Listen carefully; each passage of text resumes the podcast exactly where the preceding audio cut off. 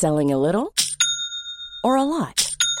Shopify helps you do your thing however you cha-ching. Shopify is the global commerce platform that helps you sell at every stage of your business. From the launch your online shop stage to the first real life store stage, all the way to the did we just hit a million orders stage. Shopify is there to help you grow. Shopify helps you turn browsers into buyers with the internet's best converting checkout. 36% better on average compared to other leading commerce platforms because businesses that grow grow with Shopify. Get a $1 per month trial period at shopify.com/work. shopify.com/work. Bonsoir à tous. Nous avons invité ce soir Nadine Morano qui est députée européenne. Bonsoir. Bonsoir. Vous êtes parti dimanche à Tel Aviv, vous êtes allé euh, presque dans la bande de Gaza ces dernières heures et vous venez d'arriver à l'instant à Paris et euh, vous allez euh, témoigner et raconter ce que vous euh, avez vu et vous avez vu l'horreur. vous connaissez Véronique Jacquet, Louis de Ragnel, Gilles William Goldanel et Paul Melun qui sont avec nous. On va évidemment parler avec vous de votre voyage et puis on verra également une vidéo d'ailleurs que vous avez postée sur les réseaux sociaux. Avant cela, je voulais juste vous faire écouter Erdogan. C'est la, la déclaration d'aujourd'hui me paraît une des phrases les plus intéressantes, si j'ose dire, que j'ai entendues et qui d'ailleurs doit résonner avec ce que vous avez vécu euh, ces dernières heures, euh, doit résonner euh, d'une manière très cruelle. Erdogan, l'homme fort de la Turquie, le président de la Turquie. Le Hamas n'est pas un groupe terroriste. C'est un groupe de libérateurs et de moudjahidines qui se battent pour protéger leurs terres et leurs citoyens. Bon, c'est intéressant parce que qui est Erdogan? Et finalement, j'ai le sentiment que beaucoup de gens pensent comme à Erdogan dans le monde arabe. Et c'est pour ça que j'ai voulu qu'on commence cette émission par euh, cette euh, déclaration qui me paraît effrayante. Bah, c'est l'odeur du sang, le goût du sang. C'est ce que je vous disais déjà hier sur ce que j'appelais la rue arabe. Et il me paraît impératif de, de dire ce que nous pensons de ce qui se passe au sein d'une grande partie de l'opinion arabo-musulmane. Euh, Erdogan n'est pas, pas arabe, mais euh, il sent d'une certaine manière le ventre mou, non seulement d'Israël, mais également de l'Occident. Et c'est pas loin d'un appel à la curie. Voilà. Mais enfin, sur le fond, euh, pour M. Erdogan, le Hamas n'est pas terroriste. Pour la France insoumise non plus. Ce que je trouve intéressant, pour reprendre votre mot, c'est que nous, Français, on, a toujours tendance à penser que les autres pensent comme nous, ont le même référentiel de valeur. Mais on oublie, par exemple, que euh, plus de la moitié des pays du monde soutiennent la Russie contre l'Ukraine. Et vous avez beaucoup de pays qui, dans ce conflit-là, je pense même euh, plus de la moitié des pays du monde, euh, qui soutiennent Gaza contre le Hamas contre Israël. Euh, et, là où je rejoins euh, Gilles William, euh, c'est qu'il se voit aussi Erdogan comme une forme de commandeur des croyants du monde musulman. On l'appelle le sultan d'ailleurs.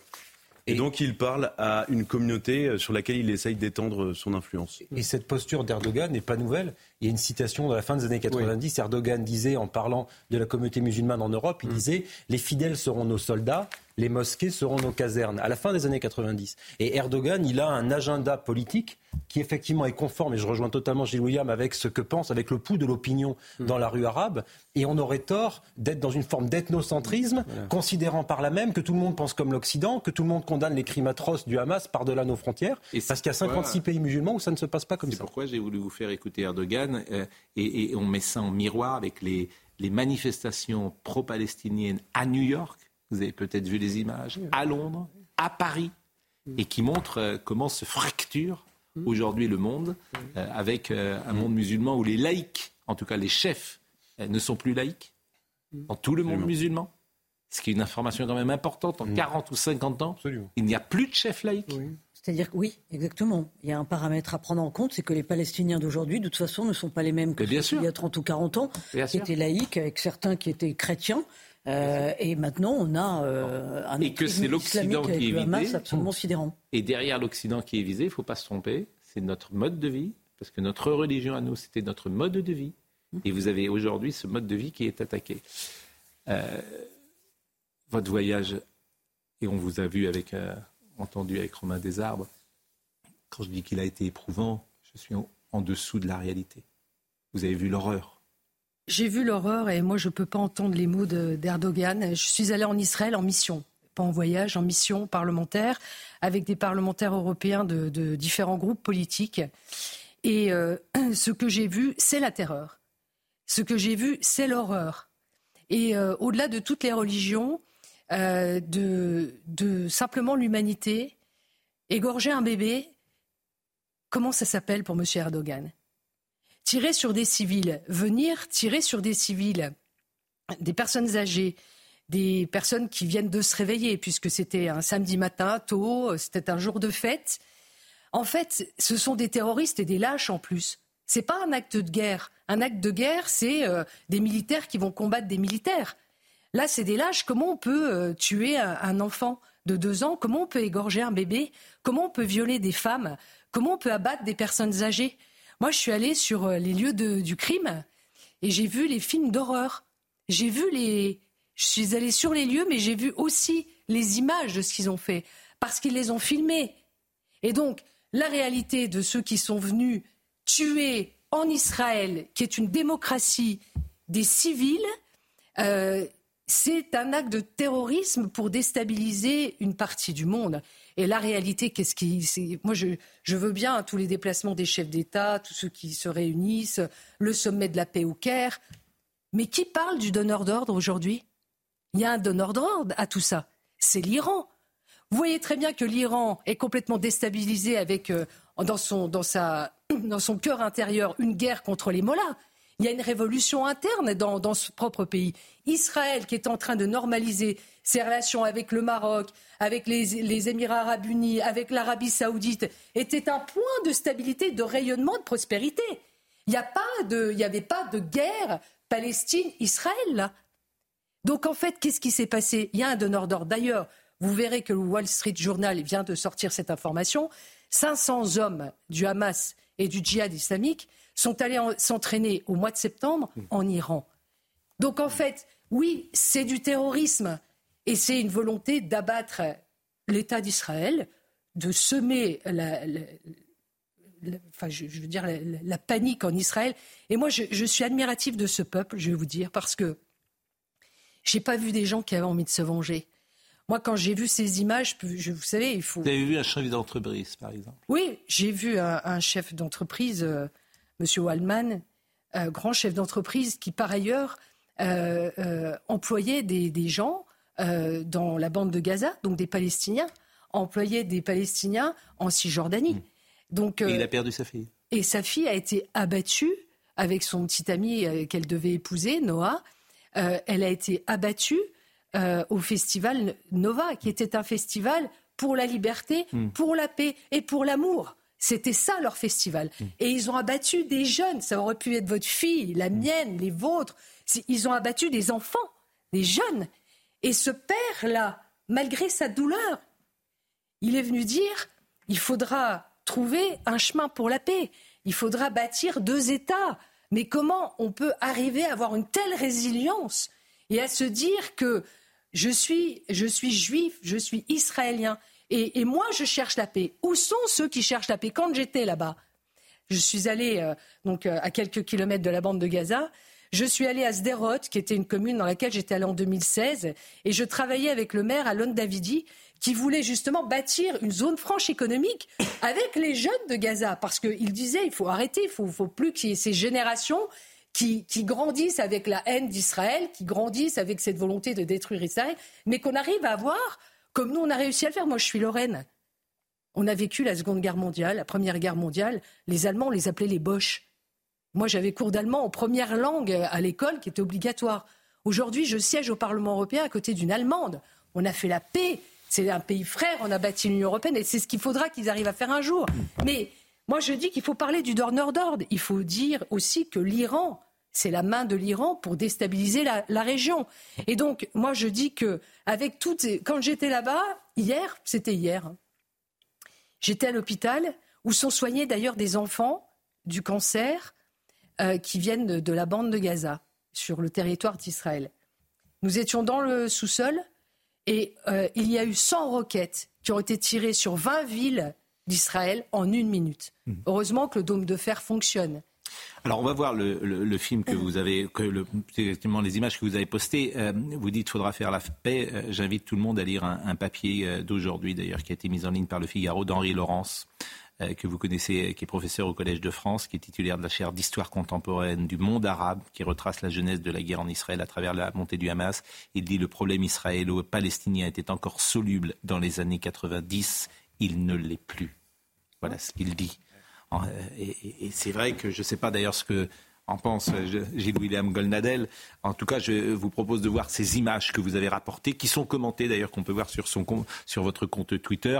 Et effectivement, quand je disais tout à l'heure que vous avez vu l'horreur, vous avez filmé l'horreur.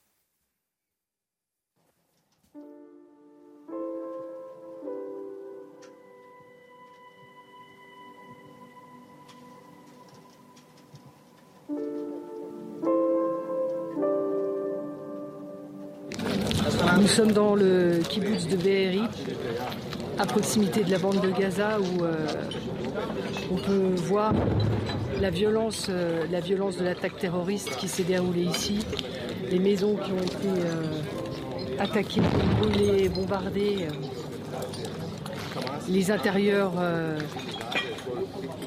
saccagés et des familles qui ont été exterminées ici sur, sur ce site, dans l'allée centrale, il y avait euh, beaucoup de corps, nous explique euh, l'armée.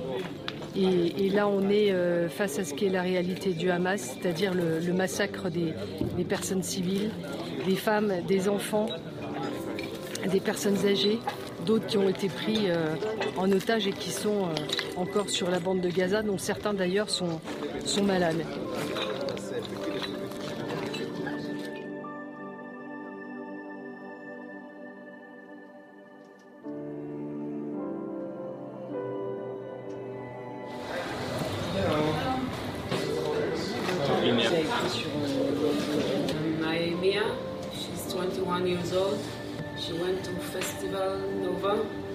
Up in Gaza um, after she was shot in her hand.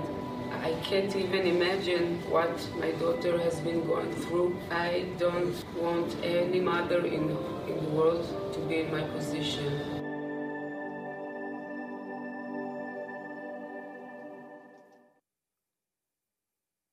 Elle est française, Mia. Et donc la priorité vous avez vu, il y a 222 otages, il faut, il faut sauver les otages. Hmm. Et cette maman qui, euh, vous, vous, imaginez de savoir sa fille là-bas, hmm. elle a été blessée au bras, on lui a tiré dans la main.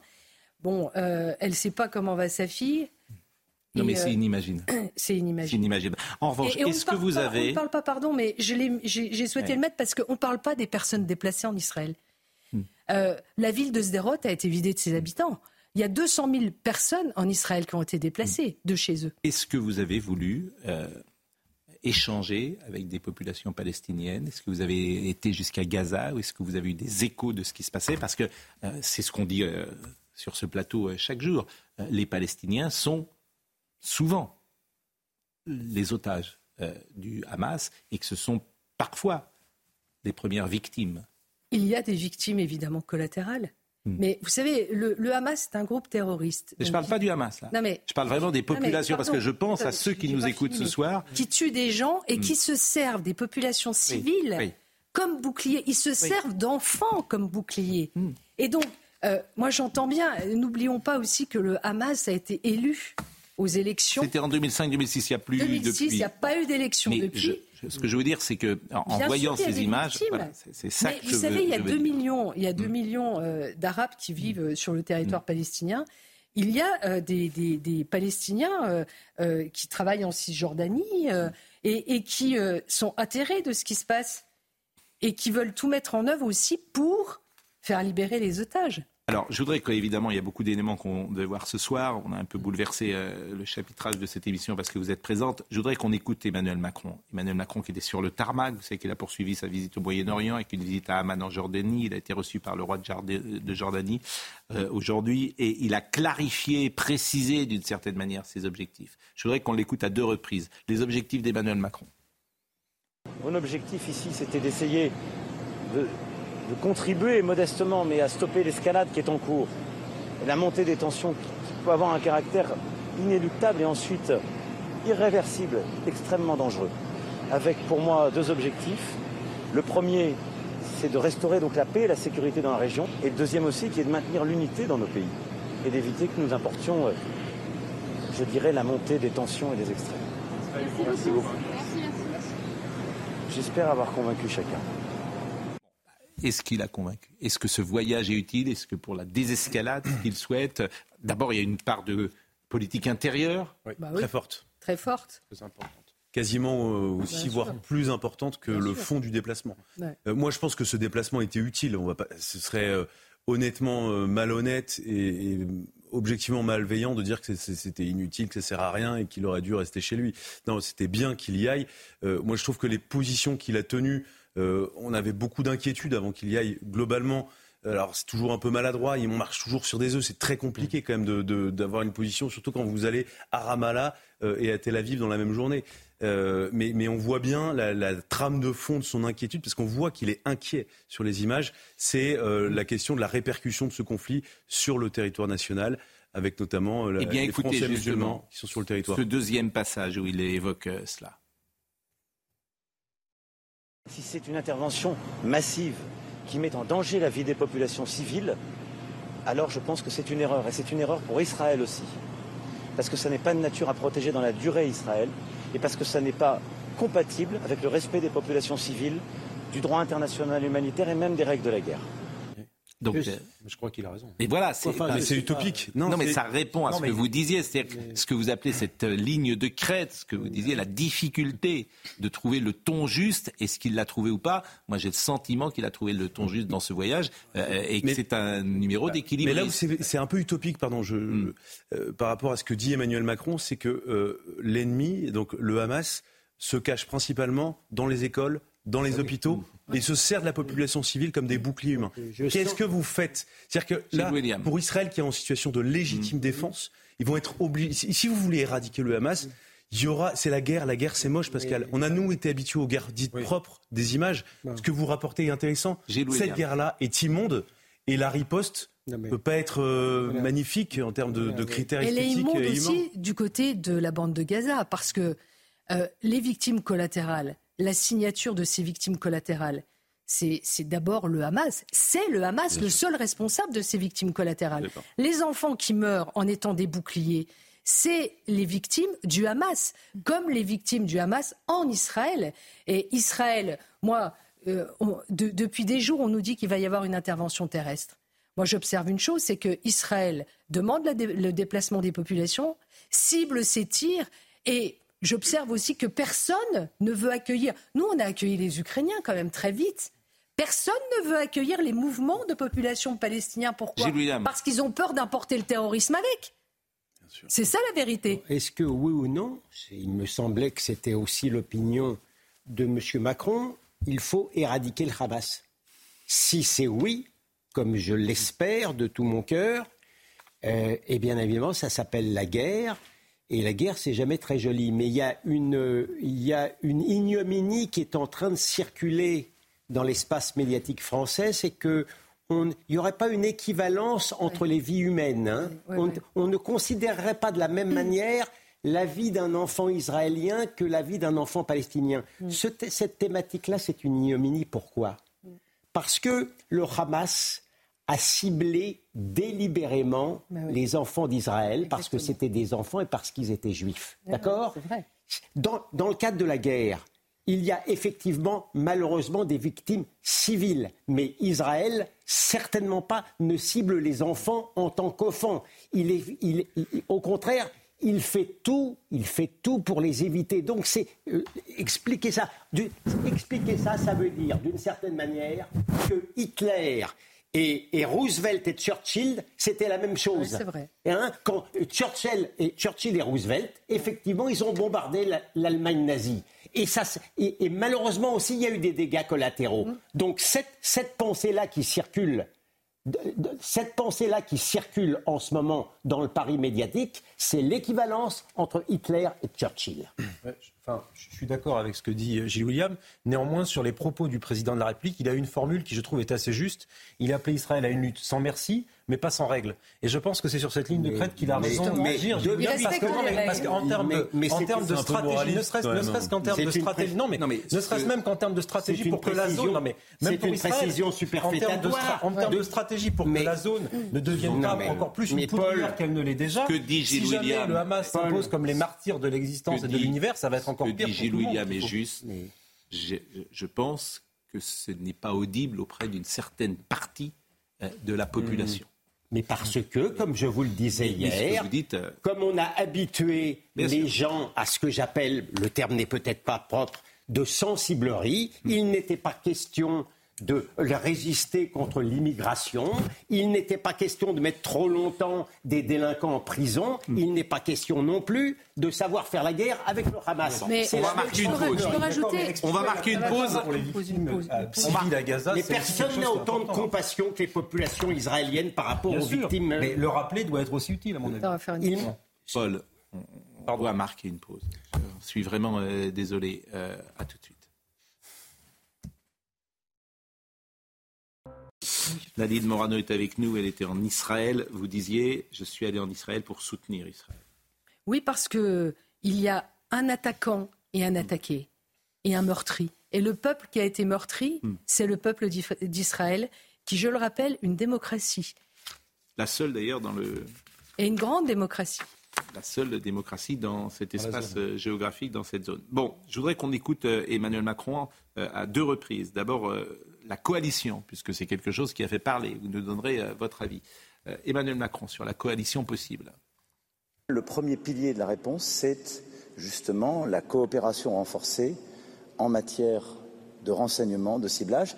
Et c'est au fond de se dire tous ensemble, la bonne réponse est de coopérer, de tirer les enseignements de la coalition internationale contre Daesh dans laquelle nous sommes engagés depuis plusieurs années et de pouvoir prendre les mesures qui s'imposent contre les groupes terroristes qui nous touchent dans la région. Cela impose une coopération internationale, régionale. Ça suppose de cibler les terroristes pour protéger aussi et épargner les populations civiles, de coopérer en matière de renseignement et d'avoir des mesures multiples pour pouvoir les éradiquer. Donc là, c'est intéressant parce qu'il fait un parallèle entre Daesh, euh, le Hamas. Et bon, c'est pas la position de tout le monde en France et notamment pas la position de la France insoumise. Écoutez par exemple ce que disait Émeric Caron ce matin. Emmanuel Macron est en train de reprendre le discours des néoconservateurs américains, c'est-à-dire le discours de la guerre, du bien contre le mal, de la civilisation contre la barbarie.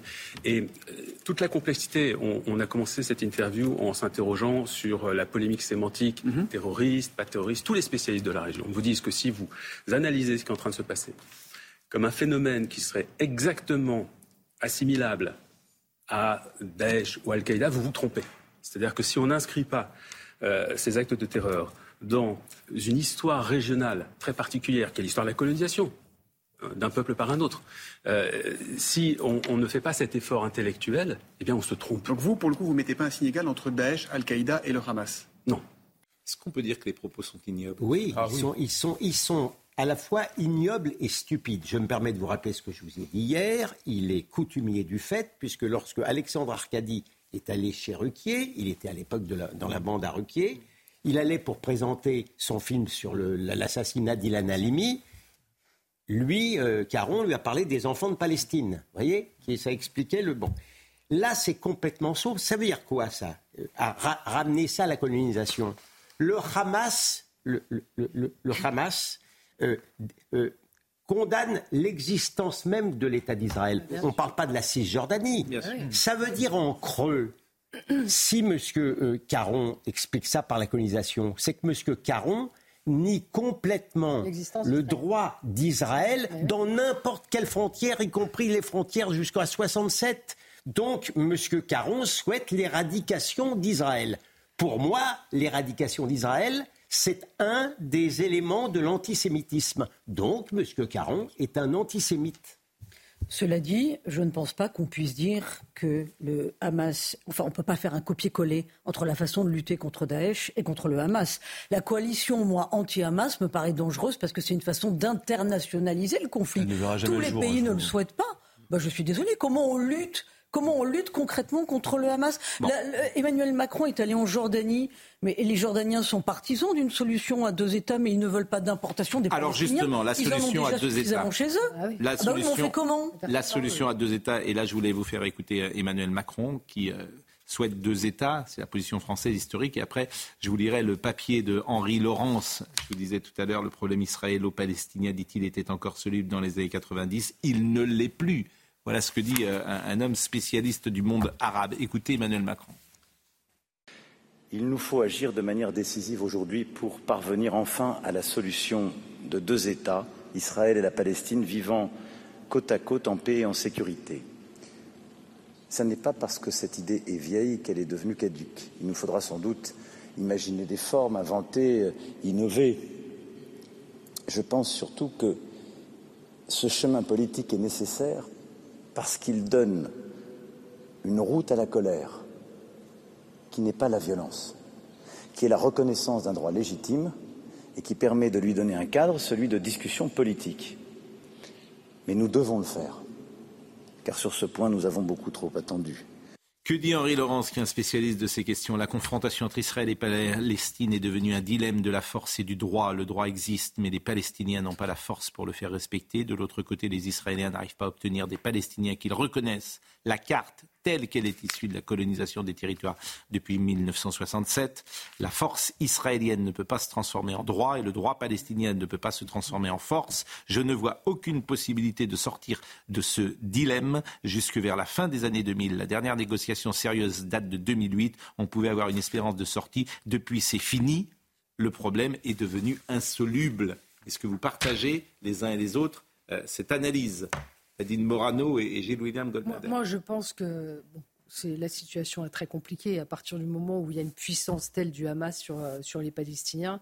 Mais euh, il faut, comme le disait Gilles William, éradiquer le Hamas parce qu'il n'y aura pas le choix que de le faire.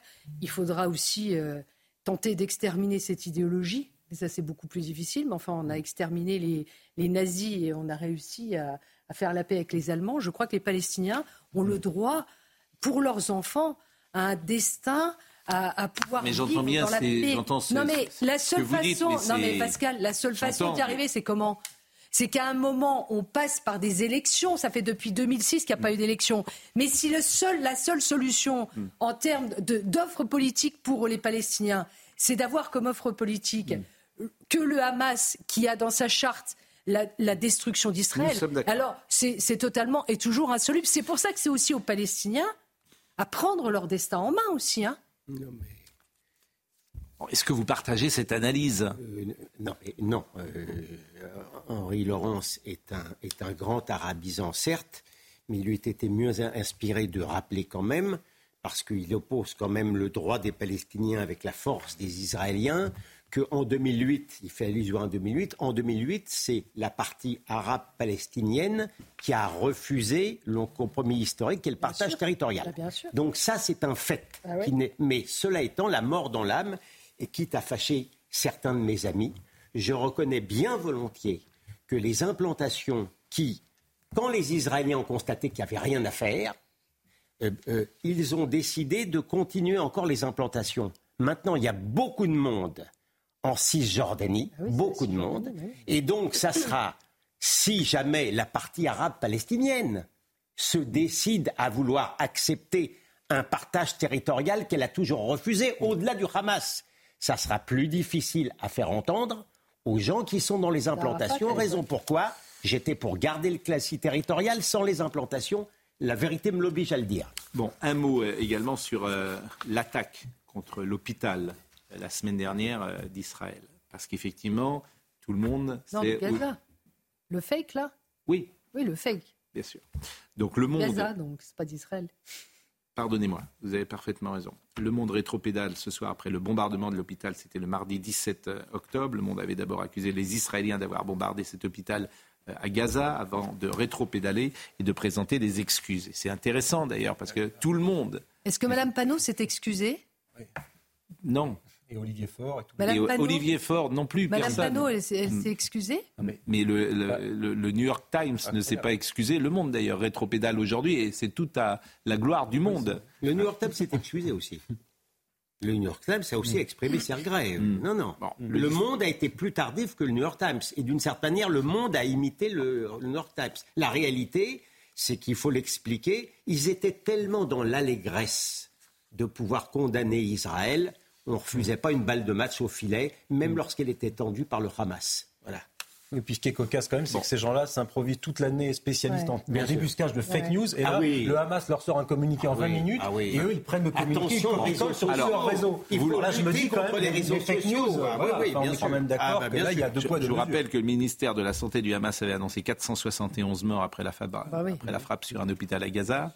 Ils les ont comptés. Mais ça est absolument faux. Mais tout le monde a repris évidemment les infos du Gaza, de Gaza le soir. les chiffres des morts Bon. Mais je vous signale que le, monde, le monde, euh, deux secondes, hein, le monde revient donc sur le traitement d'explosions meurtrières. Le monde doit des explications, est-il écrit à, euh, à ses lecteurs sur la façon dont a été traitée l'explosion meurtrière survenue mardi 17 octobre dans un hôpital de Gaza. Je précise que sur cette antenne, nous n'avons pas repris les informations ah euh, de Gaza. Ah je le précise, tous ceux qui donnent des leçons, et notamment le monde, sur des sujets aussi importants qui euh, ont juste fait n'importe quoi. Je ne parle même pas des politiques, comme Monsieur Faure, le mardi soir, qui avait déjà tweeté, qui avait déjà choisi son camp. Il s'est excusé, il avait retiré ses excuses après. Oui. ce que je veux dire, euh, le monde s'excuse aussi d'avoir pris comme du bon pain les chiffres du Hamas, hmm. l'audiovisuel de service public, la plupart du temps, reprend également les chiffres comme si c'était le journal officiel, sans même sourcer que c'est le Hamas. Or, on sait qu'il multiplie par 10. Donc, la, il continue à le faire. Les, les, investigations sur l'origine de ce drame continuent, mais ces éléments concordants nous conduisent aujourd'hui à considérer que nous avons manqué de prudence le 17 octobre en reprenant les informations sur cette explosion en provenance du Hamas. En fait, c'est sidérant quand même. Sidérant. En fait, c'est sidérant. Ces gens sont sidérants. Ben ils assument la Ils expliquent, ils disent, bah là, on a pris les informations du Hamas. Ces gens qui donnent des ah leçons. non, mais c'est sidérant. Franchement, ils dévoilent leurs sources. Mais il n'y aura pas de... Et j'imagine J'imagine... Le Hamas, c'est écrit noir sur blanc. Parce qu'il y a une lecture, Pascal. Euh, il y a eu un doute, figurez-vous, euh, au sein des services de renseignement mm. français dès le début. Euh, et, d'ailleurs, Catherine Colonna l'a reconnu dans une interview dimanche dernier, et elle dit Aujourd'hui, vous connaissez l'analyse de nos services de renseignement qui est publique. Elle n'est pas celle qui avait mm. été donnée le soir même. Donc, euh, à la limite, ça aurait pu être ça, le doute des services d'enseignement français. Non, là, euh, ce qu'on voit, c'est euh, la source du monde, c'est le Hamas. Bien sûr. Et alors, j'imagine que ces mêmes gens, si une erreur avait été faite au journal du dimanche, pourquoi ah là là, pas, pour, une, pour une photo, ils demanderaient, pour une photo. Ils demanderaient la démission de tout le monde. Ah, mais oui. Tout le monde reste en place, bien évidemment. Et, ils recommenceront. Et moi, de donner des leçons. Bon, David Guiraud, pour commencer. David Guiraud, qui est, alors lui, il a un problème avec l'anglais, manifestement, puisqu'il n'a pas compris exactement. Vous avez vu le tweet de David Guiraud? En fait, c'est des amateurs. Le New York Times, plus grand journal américain, dément les affirmations de l'armée israélienne sur le bombardement de l'hôpital Al-Ali. L'armée israélienne est une professionnelle du mensonge, c'est un fait avéré, mais combien relaie encore sa propagande en France? Bon, ben, il n'a rien compris. David Guiraud, mais bon, manifestement, euh, il n'a pas envie de, de, comprendre, puisque euh, le tweet euh, qu'il a, voilà, les responsables des renseignements israéliens et américains pensent qu'un projectile filmé peu avant l'explosion de l'hôpital arabe était une roquette palestinienne. Le service d'investigation du New York Times a montré que cet objet avait été lancé depuis Israël et n'était probablement pas lié à l'explosion meurtrière. Donc il ne sait pas, non plus lire l'anglais, Monsieur Guiraud. Mais il, donnera des leçons quand même. Tout ça va dans le même sens. Je voulais vous faire écouter également François Hollande. Parce que vraiment, ce que vous allez entendre m'a sidéré euh, aussi euh, aujourd'hui. Comment? C'était hier soir. C'était hier soir. En plus, c'est une, une, cérémonie avec des familles d'otages. Oui avec des, que des Israéliens et des soutiens d'Israël. La phrase, bah, je vous laisse. Bah, écoutez, vous allez voir ce que dit François Hollande, c'est quand même et, saisissant, ancien président de la République, hein, je le rappelle. Le terrorisme ne fait pas de distinction. Il vise sans doute d'abord des juifs, mais il massacre toutes les populations. Et j'ai souvent évoqué que les plus grandes victimes du terrorisme islamite étaient les musulmans eux-mêmes, qui sont frappés eux aussi par les actes de terreur.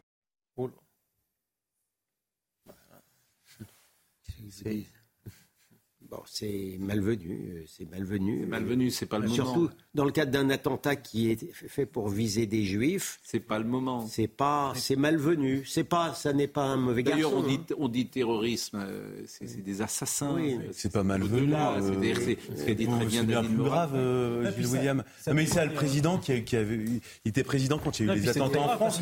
Mais dire ça, c'est-à-dire qu'il a toujours pas compris le problème. témoigne de son Non, mais on aurait pu imaginer qu'il a pris du recul, qu'il a compris les événements. Non, il n'y a rien. Pas. Aucun renseignement important, c'est le conflit civilisationnel à l'œuvre qui ne comprend pas. C'est qu'il dit un terroriste, il tue tout le monde, il ne regarde pas, ça peut être amusant. Peut Alors non, pas du tout. Est-ce que vous avez, à la pointe d'un conflit est-ce que vous avez justement, mais dans Nadine Morano, expliquer que ce sont en vérité les musulmans les victimes. C'est ça qu'il veut dire. Bien, oui, mais il le dit. Il le dit. Non, mais parce que est-ce que vous avez le sentiment qui avait aidé à la libération de Gilad Shalit, il faut faudrait le rappeler quand Et même. Je disais tout à l'heure, dans le monde arabe, il n'y a plus aujourd'hui de laïcs. Est-ce que vous avez le sentiment que nous sommes aujourd'hui dans une guerre de civilisation ah oui. entre l'Occident et, pourquoi pas, une partie du monde arabe, Oui. en tout cas des religieux, Oui. des religions, que des guerres de religion arrivent sur le sol de l'Europe, Oui, que c'est ça l'enjeu Bien sûr, C'est ce qui ça. se passe. Je vous pose la question. Oui, C'est encore Oui, que ça, monsieur. c'est parfaitement ça. Et, et malheureusement par des Mais- gens qui sont instrumentalisés. euh, euh, Oui, des mais gens- ça, ce qui m'ennuie, dans, si j'ose dire, c'est que d'autres le disaient. Et la droite ne le disait pas. par elle- rapport à quoi? Bah, Par rapport à Alors quoi Moi, j'ai elle- toujours voulu qu'on inscrive pas dans, entendu dans notre dire- constitution Oui. les racines chrétiennes de la France, parce que je pense que c'est bien que dans un État laïque, Oui. nous rappelions quelles sont nos racines, quelle est notre histoire, et que malgré le fait qu'on accueille des gens Alain chez nous... Juppé, j'ai Oui. cité Alain Juppé il y a euh, trois jours, qui euh, a dit, qui s'est posé la question est-ce que l'islam est compatible avec la République? Alain Juppé. C'est une question évidemment qu'il n'aurait jamais imaginé poser. Alors, faut évidemment affiner cette question. L'islam est compatible avec la République quand l'islam est minoritaire. Bon, moi, il n'y a je- pas de souci. Moi, je pense qu'il faut, il faut reprendre ce que disait Hassan II, le roi du Maroc. Oui. Parce que si je dis des trucs, on va dire Nadine Morano machin, Nadine Morano truc, Nadine Morano raciste. Il était commandeur Nadine- des croyants. Mais le commandeur des Oui, croyants voilà. Qui disait mais vous ne pouvez pas les intégrer, ça n'est pas la même culture, ça n'est pas la même religion. Oui, C'est oui. pas moi qui l'ai dit, c'est le roi ne- Hassan II du Maroc.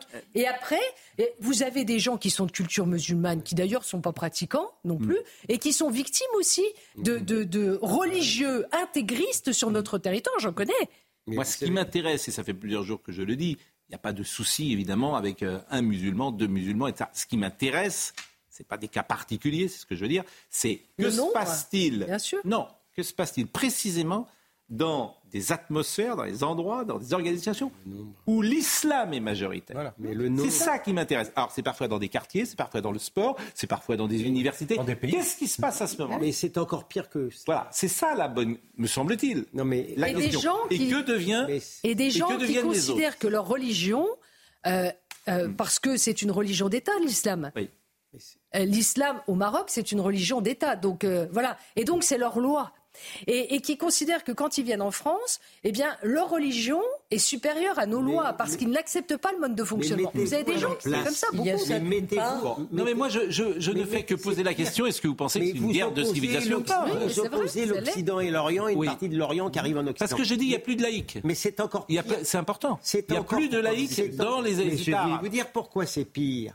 C'est parce qu'une partie de la France a expliqué à nos immigrés venus d'Orient que les Français étaient épouvantables.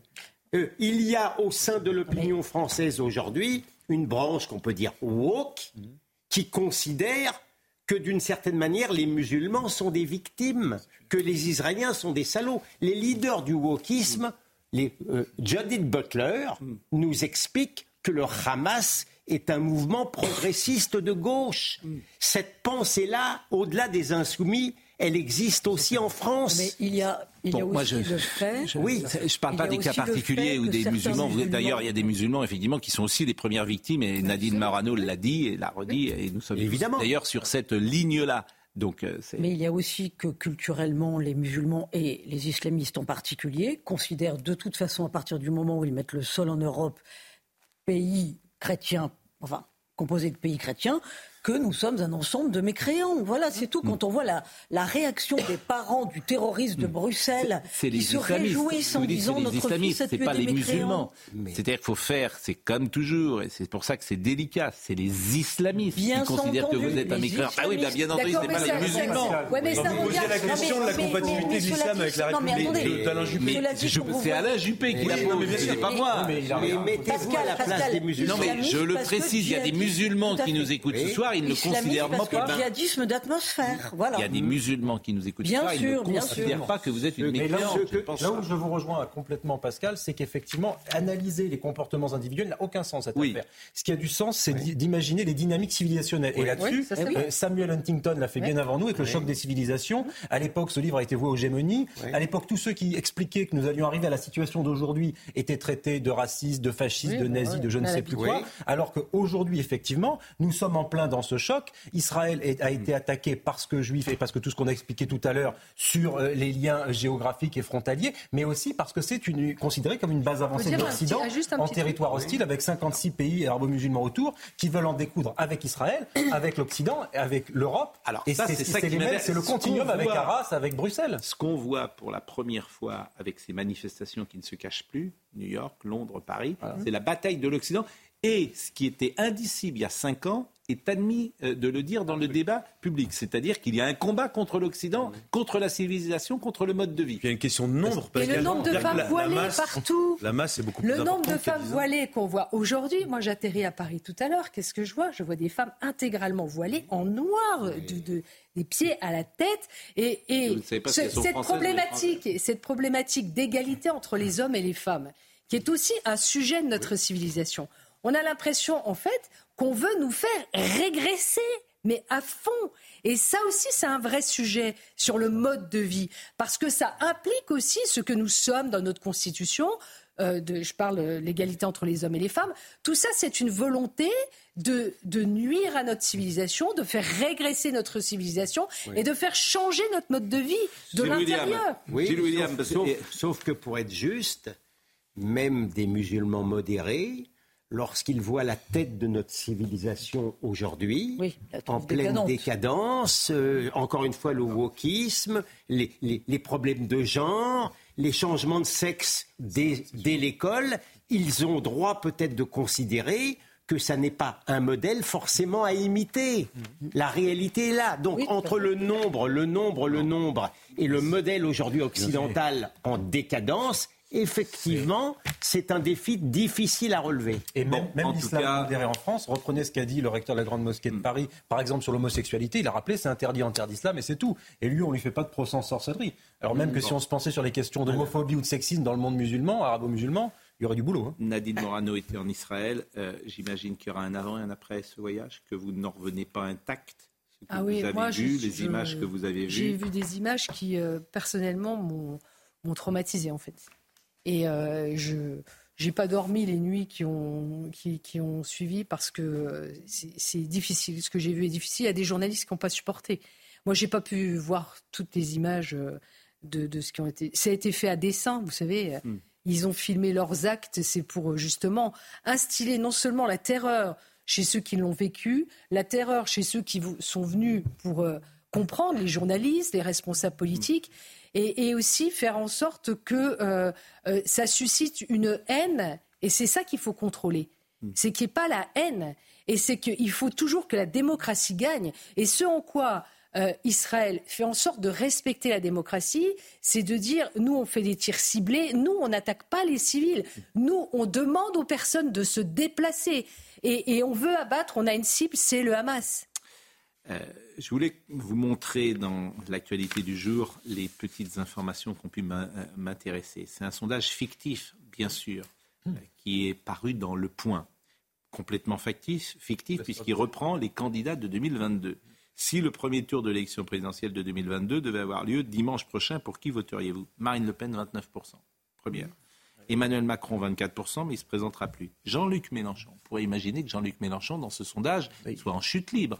Pas du tout. Il est encore haut. Hein Pas du tout. Éric Zemmour, euh, Yannick Jadot, euh, vous voyez, après, on a des euh, résultats qui sont semblables d'ailleurs à celui de l'élection de 2022. Mais il était à Jean-Luc Mélenchon, était à 21,95, je le rappelle, en, 2022. Là, il sort à, à 17,5. Donc il n'est pas en chute libre, il perd un peu et Marine Le Pen. 17% et demi d'islamo-fascistes. Mais je n'arrive pas à le croire, pour tout vous dire. Euh, ah je bah, n'arrive pas à le croire. Mais bon, je, n'arrive pas à le croire. Il y a probablement des gens qui votent aussi. Je n'arrive pas à le croire. Non, mais l'extrême gauche, l'extrême gauche, je n'arrive pas à le croire. Mais oui, l'extrême gauche la plus dure, plus les islamistes. Malheureusement, aujourd'hui en France, je veux bien croire que ça fait 17% Oui. Bon, c'est moi, je ne crois pas trop à ce sondage, en fait.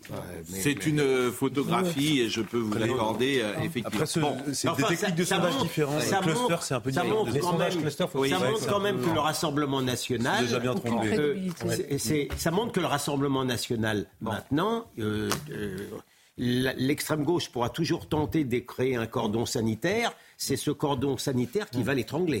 Bon, c'est toujours difficile d'enchaîner. Euh, on a deux solutions maintenant, où on parle d'Israël jusqu'il nous reste 7 ou 8 minutes, où on aborde deux autres sujets infiniment plus légers, euh, euh, sur lesquels on pouvait terminer, notamment sur ce sujet des punaises de lit. Ah, ah ça c'est léger. J'en avais déjà parlé. Je pensais que ce serait du sardou ou des trucs. Vous en avez déjà parlé. Mais pourquoi je vous propose ça Pour deux choses. D'abord parce que les punaises de lit, elles ont disparu. Oui. Plus personne n'en parle. Donc c'est quand même extraordinaire. Madame Panot, la France Insoumise expliquait qu'on était dans le flacon. Hein. Il paraît qu'elle a gardé Elle a mis plus de zèle contre les punaises de lit que contre le Hamas. Oui, ah bah oui. Ah donc manifestement, c'était le sujet numéro un le plus important. La punaise est terroriste. Rappelons-le que plus personne n'en parle aujourd'hui. Le gouvernement était en guerre contre les punaises de lit. à juste titre d'ailleurs, puisque c'était euh, effectivement euh, pour le moins excessif.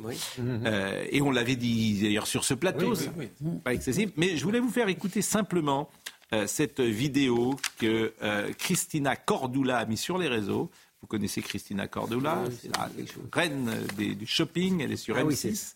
Elle a révélé aujourd'hui sur Instagram que son appartement était infesté de punaises de lit. Bon, ça nous permet de prendre un peu de distance sur cette actualité euh, si abominable. Et je voulais simplement vous faire écouter cette petite séquence. Je suis dépité. Je sais pas quoi faire. Voyez, il est mignon. Hein? Il est venu voir s'il n'y a pas de puces de lit chez moi parce que je suis dans une infestation depuis le mois de juin et je suis déjà dans ma septième désinfectation, septième visite des chiens. On y va, madame, on va voir. Alors, verdict. Il y en a un corps de punaise de lit chez moi. Je suis dépitée. Dépitée. Je suis dans ces fléaux depuis le mois de juin. J'ai dû jeter mon lit. J'ai dû congeler mes deux canapés. J'ai dû congeler mon tapis. J'ai dû congeler mes coussins. J'ai acheté un nouveau lit.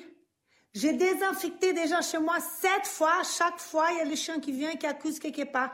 La dernière fois, ils étaient, encore sous les plaintes. Il y en avait tellement qu'elles ont incrusté sous les plaintes de ma chambre. Donc, on a dû arracher les plaintes, mettre les médicaments, le, désinfectation dans les plaintes fermées. Et quand elle est venue trois semaines, deux semaines après pour venir avec le chien, eh ben, ils avaient migré dans mon nouveau lit que je venais d'acheter. Et donc, j'ai congelé mon nouveau lit, là, il y a trois semaines. Mon nouveau lit congelé est arrivé il y a trois jours. Et elle est venue aujourd'hui pour voir si c'était éradiqué. Et eh ben, il y en a encore dans mon lit qui était congelé. Et elles avaient migré dans la chambre du fond où je suis en train de dormir maintenant dans un, dans un autre lit. Je ne sais pas quoi faire. Vraiment, c'est un fléau. J'ai envie de pleurer. Je n'en peux plus avec cette histoire des punaises de lit. Alors, en même temps, effectivement, on entend cette femme qui se plaint et qui a changé de lit. Bah non. Non, je ne me moque pas d'elle, mais. Euh... Ah non, ben, sans lui faire offense, on peut dire qu'il y a plus grave dans le monde. D'accord. Non, mais quand même, ça fait sept fois qu'il y a des infections. Je suis d'accord qu'il y a une hiérarchie dans l'ordre. Il change de boîte de désinfection. Déjà, prenez ce que je veux dire. D'accord, pardon, euh, on a tous aussi nos petits problèmes. Il faut le reconnaître. Donc, euh, elle explique son problème, hein. mais gros. Donc voilà. Non, moi, je trouve, il n'y a aucune raison qu'on la charrie. Voilà, tout ce que je veux vous dire. Vous avez déjà vu des congélateurs de lit, vous Non, mais je ne suis pas un spécialiste. Je ne suis pas un spécialiste de la question. Hein. Elle a peut-être des très grands congélateurs. Non, mais c'est des entreprises spécialisées. Oui, c'est des entreprises. peut-être. Oui, c'est pour ça. Elle a l'air débordée, alors qu'il y a quand même des entreprises spécialisées. c'est un petit peu étonnant, mais après, c'est vrai que c'est un enfer hein, pour ceux qui le vivent. Hein. Vous êtes, vous êtes dans le négationnisme de la punaise de lit? Non, mais j'entends bien, mais vous comprenez, voilà, elle dit, voilà, j'ai changé de lit comme si c'était une... Voilà. Bon, c'est ça. que je voulais... une fois, c'est pas lui faire offense de dire qu'elle fait partie des Français privilégiés qui ont les moyens de changer de lit. Elle en fait un peu au deuxième degré, elle est... Elle est non, et puis, il y a une... Et puis, il y a un thème absolument passionnant, le temps de sommeil des Français qui diminue depuis une trentaine d'années. Pourquoi je trouve ça passionnant? Parce que le sommeil, pour des raisons d'ailleurs que je ne sais pas, c'est très chic de dire qu'on ne dort pas. Ah bon? Oui. C'est ce que dit le président. Bah, c'est très chic. C'est le se dire si vous Moi, dites. J'aime bien dormir. Oui, je suis comme vous. Non, mais et notamment les hommes. Et notamment les hommes. C'est très chic de dire je dors 3 heures, 4 heures. On a du temps. Il y a deux ou trois. C'est une forme de virilité, vous pensez? Il y a deux ou trois discussions comme ça à Paris. Hein il y en a une qui est de dire je ne dors pas 4 heures et je lis euh, ou Balzac ou Maupassant la nuit, euh, voire encore plus chic, je relis. Ça, c'est vos amis à vous. Non, dire, pas dire dans une discussion, je relis. Vous voyez, mais comme ça, faut le dire légèrement, sans insister. Je, relis Proust en ce moment. Vous voyez, ça, ça, crée à l'oreille de celui qui l'entend un, un, certain niveau de culture et ajouter vers 3-4 heures du matin. Voilà. Et c'est les hommes qui disent ça. Les femmes, elles disent pas ah ça. Et puis tu parles à leurs femmes, elles, ils disent bon, il faut une grue le matin pour sortir du lit parce qu'ils pensent qu'à dormir. mais donc, mais ce qui est vrai. Alors, vous dormez beaucoup? Non, moi, l'un des grands problèmes de ma vie, c'est que je n'arrive pas à dormir suffisamment. Bon, par exemple, cette nuit, vous, avez, vous, dormez dans la journée? Vous faites une sieste? Ah, Je suis incapable de faire une sieste. D'accord. Je Donc, ce soir, exemple, pour pouvoir faire, une sieste. Ce soir, vous allez vous coucher à quelle heure Vers 1h30, 2h du matin. Ah oui Et qu'est-ce que vous faites jusqu'à 1h30, 2h du matin? Vous travaillez? Là, en ce moment, j'écris un livre. Vous écrivez D'accord. Et alors, vous vous couchez à 2 heures, mais là, vous n'êtes pas fatigué. Jusqu'à 2 heures du matin, vous... Je me force à prendre mon quart de l'examen à 2 heures pour dormir. Ah, ah, oui, parce qu'autrement, vous dormez. Ah, je ne dors pas, mais moi, je ne peux pas dormir sinon. Bon, et vous, vous allez vous réveiller à quelle heure avec votre quart de l'examen? J'espère, parce que moi, je ne suis pas de me réveiller à 8h27. Mais ces derniers temps, je me réveille bien avant 8h27. Bon, les Français dorment 6h58 en moyenne. Je ne sais pas si vous dormez euh, beaucoup 7 heures, moi j'ai besoin 7 de heures. Euh, Véronique, je ne sais pas si vous dormez ou pas euh, beaucoup de la même manière. Je peux bien dormir comme je peux ne pas bien dormir. Oui, vous savez, les femmes, on est quand même... Merci de la qualité de vos réponses. Et vous, vous dormez combien de temps Ah, moi alors franchement, moi, on dans le lit, je dors tout le temps. Vous relisez, Proust régulièrement Il relit Renan, il relit Renan. Ernest Moi, vous me mettez dans un... J'ai jamais eu de problème de... Bon, j'adore tout de suite. Mais mais, est-ce que vous savez combien de temps vous rêvez sur les 7 heures que vous dormez? 3-4 heures, non? 10 minutes. 20 minutes. Hein, alors, parce que j'étais, j'étais avec Madame, Madame Parola, euh, Sylvie Royan, Parola, qui est spécialiste du sommeil, et on, rêve à peu près un cinquième, me disait-elle, du temps de sommeil. Un cinquième. Donc, si vous dormez 7 heures, bah, vous faites une petite heure 20 euh, de, réveil, de sommeil, de, rêve. Mais en plusieurs fois. Écoutez, en plusieurs fois, je. Ça dépend si un long métrage ou un court métrage. Euh, et, on oublie euh, généralement euh, ses rêves. Donc c'est vraiment c'est un sujet absolument passionnant. et plus on avance dans l'âge, a priori, moins on, dort. Et moins on a besoin de dormir, semble-t-il. Et alors il y a des cas absolument extraordinaires. Je salue Franck Leboeuf, que vous connaissez, qui me dit je dors 8 heures par jour. Il y a des gens absolument hors normes dans les deux sens. sportifs. Mais il y a des gens qui peuvent dormir toute la vie, ils n'ont aucun souci. On peut descendre jusqu'à 2h30. Il y a des gens qui dorment deux heures et demie. On peut les envier quand même. Tous les 24 heures. Et ils sont, Moi, ils sont en pleine forme, ils n'ont pas de oui, ceux qui n'ont pas besoin de plus. Enfin, les médecins à long terme, je suis pas sûr que bon pour la santé. Les médecins prétendent qu'il faut dormir 7 heures. Oui, 7 heures, Et puis vous pouvez faire une petite sieste bah également. Mais non, vous, parce que moi j'ai fait une petite. Vous pratiquez la micro-sieste. Exactement.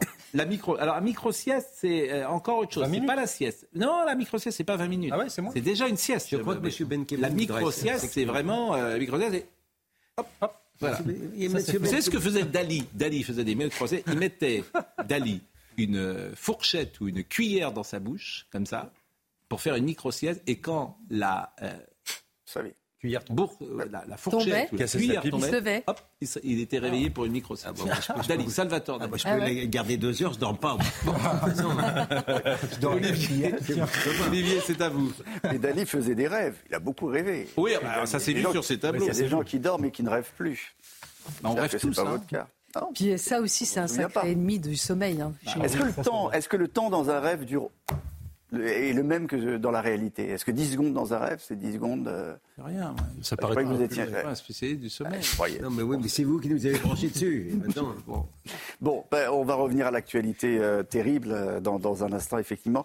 on commencera, et restez bien avec nous, on commencera par écouter le, le témoignage de Laura, une des rescapée, une des survivantes de l'attaque de la, de la rave party. Elle a donné une interview qui est euh, terrible à Régine Delfour. On l'écoutera un peu en, longueur. Il y a eu aussi le témoignage de, de familles d'otages aujourd'hui qui étaient réunies au, au, CRIF. On va en parler et puis revenir évidemment en longueur sur la visite d'Emmanuel Macron qui s'est terminée euh, tout à l'heure. Et je remercie vraiment grandement euh, Nadine Morano. je sais que vous êtes venue, vous deviez repartir pour la Lorraine plus tôt et vous êtes resté à Paris euh, cette soirée pour être avec nous. Merci beaucoup. Merci à vous.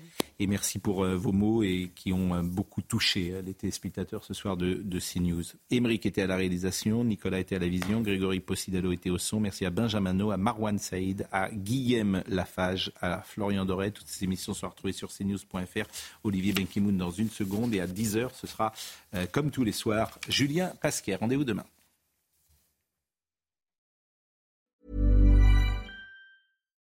Why don't more infant formula companies use organic, grass fed whole milk instead of skim? Why don't more infant formula companies use the latest breast milk science? Why don't more infant formula companies run their own clinical trials? Why don't more infant formula companies use more of the proteins found in breast milk? Why don't more infant formula companies have their own factories instead of outsourcing their manufacturing? We wondered the same thing. So we made ByHeart, a better formula for formula. Learn more at byheart.com. Selling a little or a lot? Shopify helps you do your thing however you cha-ching. Shopify is the global commerce platform that helps you sell at every stage of your business. From the launch your online shop stage to the first real life store stage, all the way to the did we just hit a million orders stage. Shopify is there to help you grow. Shopify helps you turn browsers into buyers with the internet's best converting checkout. 36% better on average compared to other leading commerce platforms because businesses that grow grow with Shopify. Get a $1 per month trial period at shopify.com/work. shopify.com/work.